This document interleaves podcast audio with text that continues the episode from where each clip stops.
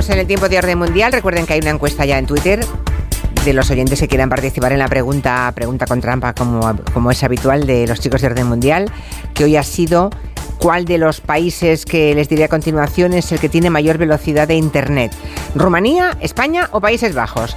De momento va ganando Rumanía, como el país con mayor velocidad. Rumanía, dicen los oyentes, en un 39%. Bueno, pues nada, en Rumanía, seguida de España luego Países Bajos. Eso dicen los oyentes, a ver qué pasa.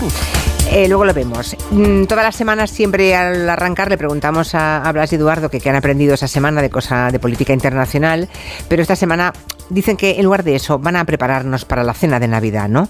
Porque como ya se avecinan charlas muy interesantes con todo tipo de familiares, cuñados y tal, que es mejor que aprendamos cuatro cositas para dejarlos empatados, ¿no? Claro, Julia, es que llega esa época del año en la que ya te reúnes con la familia, empiezan los temas delicados en las conversaciones, así que Blas y yo hemos preparado una serie de claves para Vale. estar preparado para estas Navidades. A ver, primera, primera clave. Lo primero, cuando llegas a, siempre a la cena de Navidad, suele ser el jamón. Sí. ¿eh? Y siempre está el tío cuñado o suegro o lo que sea que te dice, este jamón de, de aquí es el, el bueno, bueno, bueno.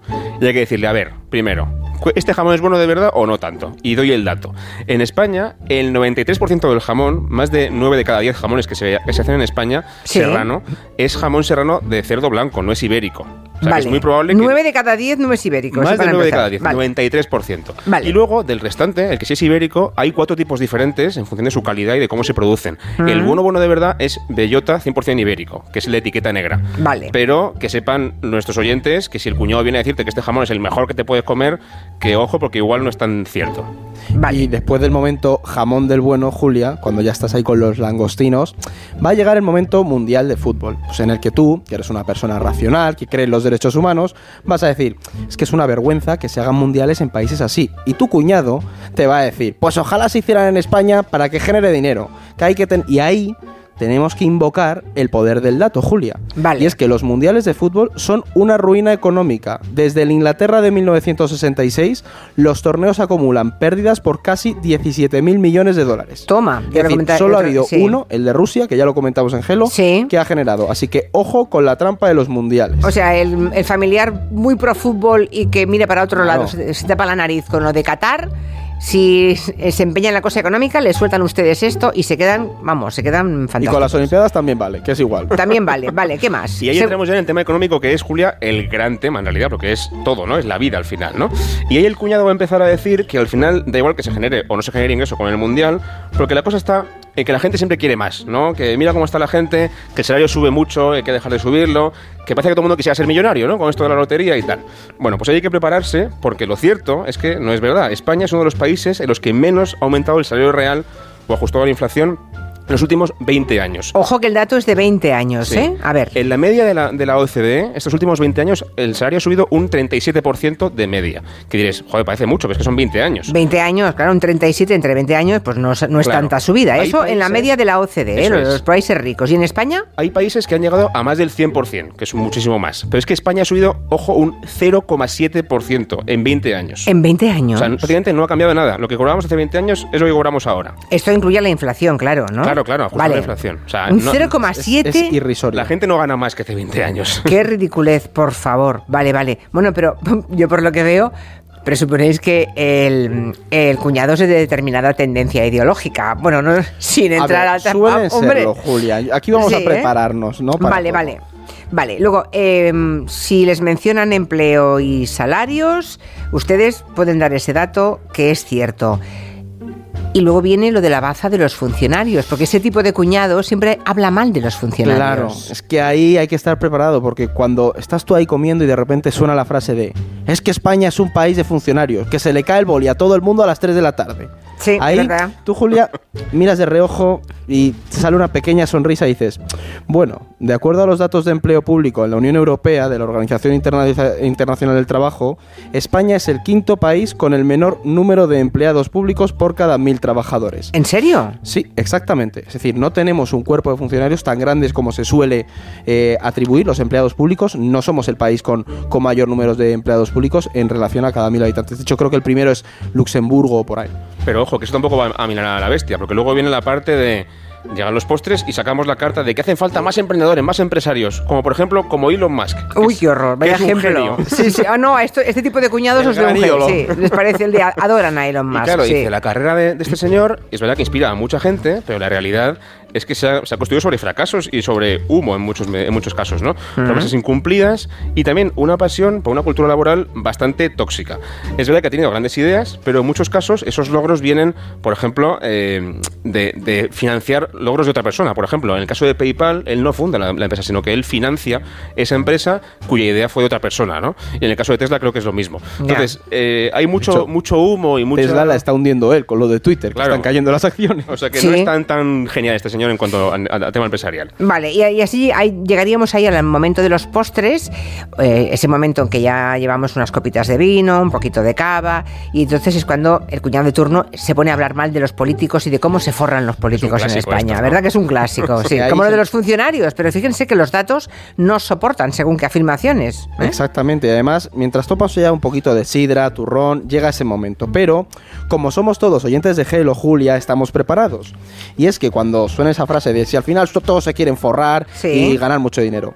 Ahí hay que irnos a los datos. El salario bruto mensual del presidente de España no es de los más altos de la Unión Europea. De hecho, es más bien de media tabla para abajo. Y si lo comparamos con el número de salarios medios que supone en el país, es el segundo más bajo. Es decir, el salario del presidente del gobierno en España equivale a cuatro sueldos medios eh, en nuestro país, ¿vale? Mientras que, por ejemplo, en otros como Lituania, el presidente cobra nueve sueldos medios. O en la Hungría de Orbán cobra casi 15 sueldos medios. Caray, con Orbán. Claro, hombre. tendremos que debatir si eso es mucho o poco, pero la realidad es que comparado a nivel europeo, el, uh -huh. el, puesto de presidente del gobierno de España cobra más bien poco. Y diputados igual, ¿eh? O sea, se y diputado, sí. sí.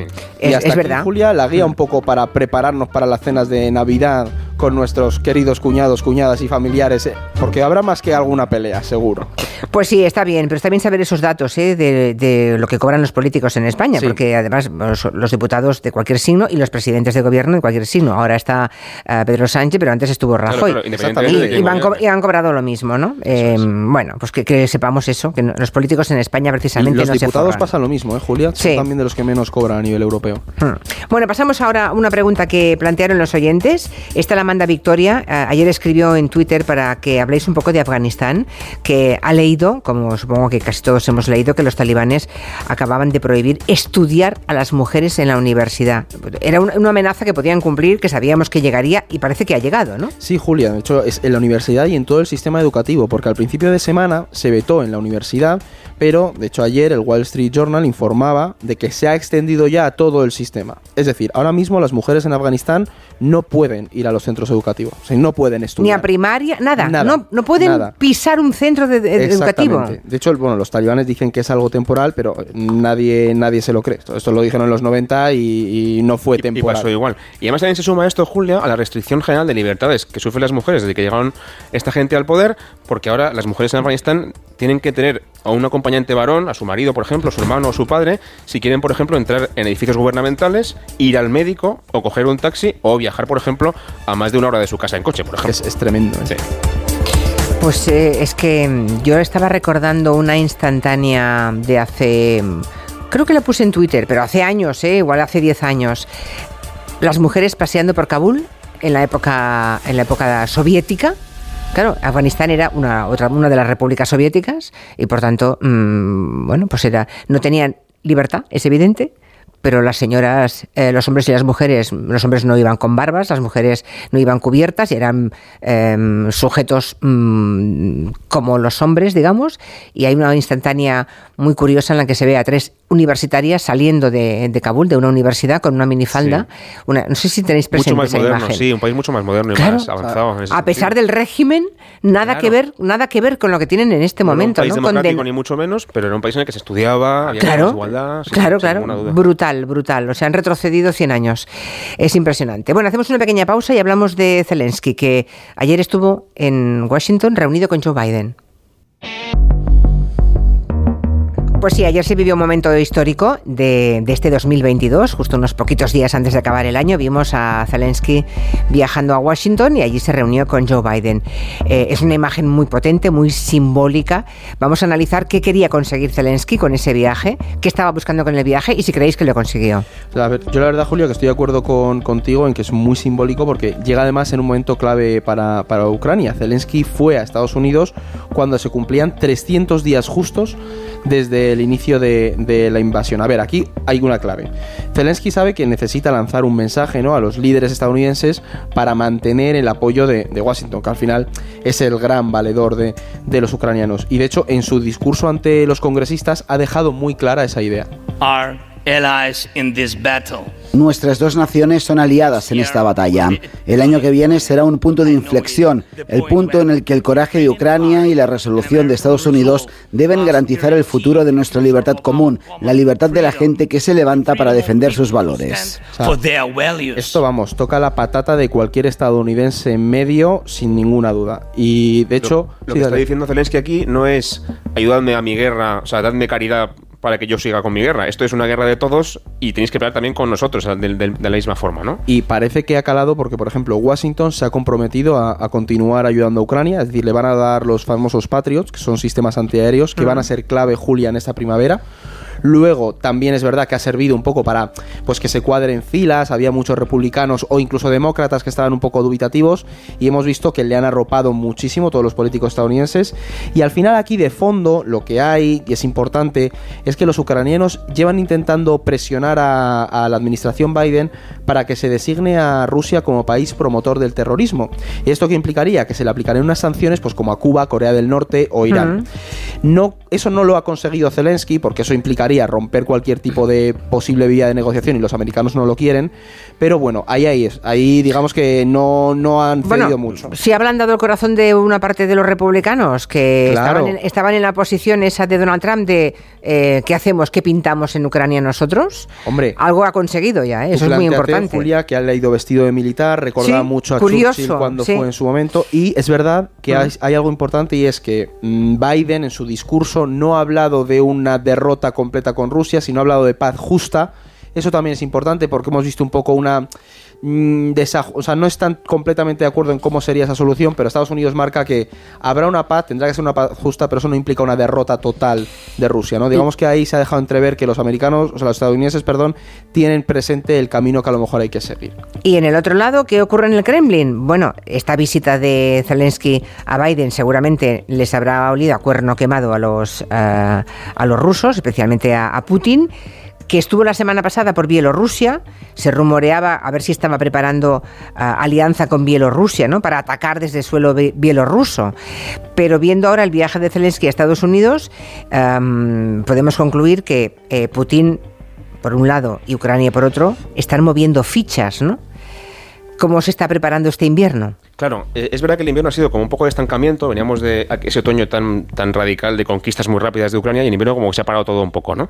La cosa es que sabemos ya que ambos bandos se preparan para hacer una gran ofensiva en, primavera, quizá incluso antes, quizá de cara ya a finales de enero o febrero, y uno de los rumores es que Putin quiera atacar de nuevo por el norte, abrir un nuevo frente del norte hacia Kiev, hacia la capital, como ya hizo en primavera, con la ayuda, o al menos el apoyo, digamos, tácito de Bielorrusia, que es su principal aliado en Europa y que si a lo mejor no participa en la guerra, que puede que lo haga, como mínimo les va a dejar pasar sin ningún problema para otro, para otro lado, ¿no? Le van a poner eh, alfombra roja para que pasen los tanques. Yo no creo sinceramente que Bielorrusia se involucre directamente en la guerra porque su ejército es nefasto, de la época soviética, es muy pequeñito, muy obsoleto y además es que si se mete en la guerra se arriesga a Lukashenko, el, dictador bielorruso, a perder el poder porque su gente está muy en contra de, que entre en la guerra. Hay brigadas bielorrusas luchando con Ucrania. Claro, para liberar Ucrania y luego Bielorrusia. O sea, hay gente que quiere echar también a Lukashenko en Ucrania, ¿no? Pero sí que es posible que haya un nuevo frente del norte otra vez y eso complicaría mucho las cosas en la guerra y es muy probable que pase, ya digo, si no es antes de primavera, probablemente en febrero o enero ya llegue. Y Putin un poco desaparecido en estos últimos días, ¿no? Siempre por estas fechas era muy activo, hacía sus discursos por esta época fin de año, parece que este, esta vez no. Sí, eh, salvo este viaje que comentabas de Bielorrusia, eh, lo normal es que a final de año siempre hiciera un discurso como muy potente, muy, muy largo, muy largo, larguísimo, que, se pasaba la gente analizándolo durante horas. También hacía una cosa muy curiosa que era un programa de preguntas y respuestas en directo con gente que llamaba de toda Rusia y el famoso partido partido de hockey que, en el que él también jugaba, ¿no? No ha hecho ninguna de las tres cosas este año. Y lo que se especula es que Putin no quiere exponerse públicamente demasiado, primero porque se arriesga a que a lo mejor Ucrania aproveche el momento del partido de hockey o del concurso este de preguntas para hacer algún ataque masivo y poner en ridículo. Estamos en la tele y están atacando el puente de Crimea otra vez, por ejemplo, o que ese programa de preguntas, aunque se filtran muchísimo las preguntas, como es lógico, Hombre, tú eh, se cuele Que se alguna cuele pregunta alguna, en sí. torno al estado de la guerra, las tropas, etcétera. Y él no quiere exponerse a ninguna cosa de esas porque sabe que la gente en Rusia es consciente de que la guerra va mal. Bueno. Así que es significativo que no se exponga también, ¿eh? Eh, cosa rapidita que no quiero dejar de tratar. El tema de China. Es evidente que Pekín, cuando vio gentes en las calles protestando, un día y otro y otro y otro más, y cada vez más personas protestando por las medidas restrictivas contra la COVID, es que llevan dos años y medio encerrados, ¿eh? Eh, esas criaturas. Bueno, total que han empezado a aflojar la mano y ahora parece que están abriendo, ¿no? Pero, ¿y la ola de contagios que se les puede venir encima después de dos años y medio de política COVID cero? Pues la verdad, Julio, es que hay mucha incertidumbre y no te lo voy a negar. Es decir, mm, hemos preguntado, de hecho, a compañeros que, que conocen muchísimo el país y nos dicen que tampoco vamos a llegar a saber realmente qué está pasando porque el gobierno chino, digamos que es bastante opaco. Lo que sí que está claro es que la relajación de las medidas está aumentando los contagios. De hecho, por ejemplo, Financial Times sacaba un artículo eh, el otro día en el que hablaba cómo en Pekín se están disparando los casos, que las clínicas sanitarias tienen muchísima presión, en los hospitales igual, y que al final es normal un poco después de esta relajación. También es importante, se está criticando mucho por parte de la propia ciudadanía china el hecho de que después de dos años no haya una estrategia clara de desescalada, ¿no? Al final lo que está viéndose es que a lo mejor mm, Xi Jinping ha intentado relajar las medidas ante esa presión de las manifestaciones, asumiendo el coste mm, en vidas humanas que puede llegar a tener. Y sobre todo, lo importante es que no estamos viendo que repercuta de una manera positiva en el corto plazo en la economía china. Porque lo que está pasando es que mucha gente, incluso las fábricas, está diciendo, me quedo en casa por el riesgo de los propios contagios que está empezando a haber. Se estima que puede haber un millón de muertos fácilmente. Bueno, claro. Una salvajada. Pero no lo vamos a saber, ¿eh? eso está más claro que el agua. Si ¿No lo hubo en Estados Unidos? Claro, y el tema es si lo hay, claro. pero si lo hay, va a ser realmente difícil tener datos de si eso ha sido así o no. Ya. Sí, lo que ocurre es que al final todo se sabe, ¿eh? En estos tiempos... mm, Sí, o se estima o sí, lo que sea. sí. y sí, que hemos visto protestas que demuestran que no tienen el control ideológico tan fuerte de la población como a lo mejor pensábamos hace tres años. Sí. Es Es posible, ahí. es posible. Bueno, vamos a responder a la pregunta de hoy, esa que habéis planteado al principio. ¿Cuál de los tres países siguientes es el que tiene mayor velocidad de Internet? Habéis puesto en la opción Rumanía, España y Países Bajos. Y estoy viendo que el 42,2% cree que España, en España somos los más rápidos a este lado del Mississippi. España es la más rápida, 42,2, seguida de Países Bajos con un 33,6 y por último Rumanía con un 24,2. Bueno, y bien, preparaos. ¿la respuesta es correcta o no? Es Rumanía. No. A ver, es verdad que los Rumanía. tres- es Rumanía. Los tres son muy rápidos, pero es que Rumanía es el que más eh, corre de estos tres. Es el tercer país de la Unión Europea con mejor internet. Luego viene España, que es el cuarto, y el quinto es Países Bajos. Los tres van muy bien. El que peor lo lleva, por cierto, es Grecia, que, que tiene un internet nefasto. Y el que mejor lo hace es Francia. Madre mía, Pero nunca lo hubiera internet dicho, ¿eh? súper bueno. Hay una empresa rumana de servicios de telecomunicaciones muy importante también en España que yo no he estudiado el tema, pero creo que tendrá que ver. No sé cómo se llama. El esta, ¿no? O algo así. Que yo creo Sí. que es rumana y eso tendrá alguna correlación. Pero Vale. vamos, Rumanía un internet estupendo. Sí, sí, Rumanía, los más rápidos lo ven. Yo ahí estaba convencida que la trampa era para que Había no dijéramos trampa, España, trampa. porque siempre somos de tirarnos piedras. Pero España está muy bien, ¿eh, Julia? Sí. Mucho mejor que Alemania, por, por ejemplo. mejor ¿no? que Alemania, mejor Sí. que Italia, creo, ¿no? Sí, sí, sí. Eh, Mejor que buena parte de Somos los cuartos con mejor internet. Imagínate, los cuartos con mejor internet y, no- y nos quejamos, ¿eh? pero bueno, ahí estamos, los cuartos. Y hay una oyente muy amable que mm, imagino que habrá googleado lo que decíamos antes de las afganas y adjunta la foto a la que yo me refería. Las fotos Ah, mira, nostálgicas de las afganas en minifalda. ¿La habéis visto en Twitter? Sí. La, la he retuiteado. Una foto mítica, así, así vivían las mujeres, ¿no? Cuando eran consideradas seres humanos, aún por un régimen eh, como el régimen soviético, pero claro, Pero la llegada de los talibanes, Julia, la llegada de los talibanos no es el fin ser- de la vida, y no se es, el veía fin de la- venir. no es solamente el fin de la libertad, es que las dejan sin vida, literalmente. Y llevan un año y medio, dos años o menos. Terrible. Lo que les queda. Chicos, feliz Navidad. Felices fiestas. Adiós, adiós, hasta pronto. Bueno,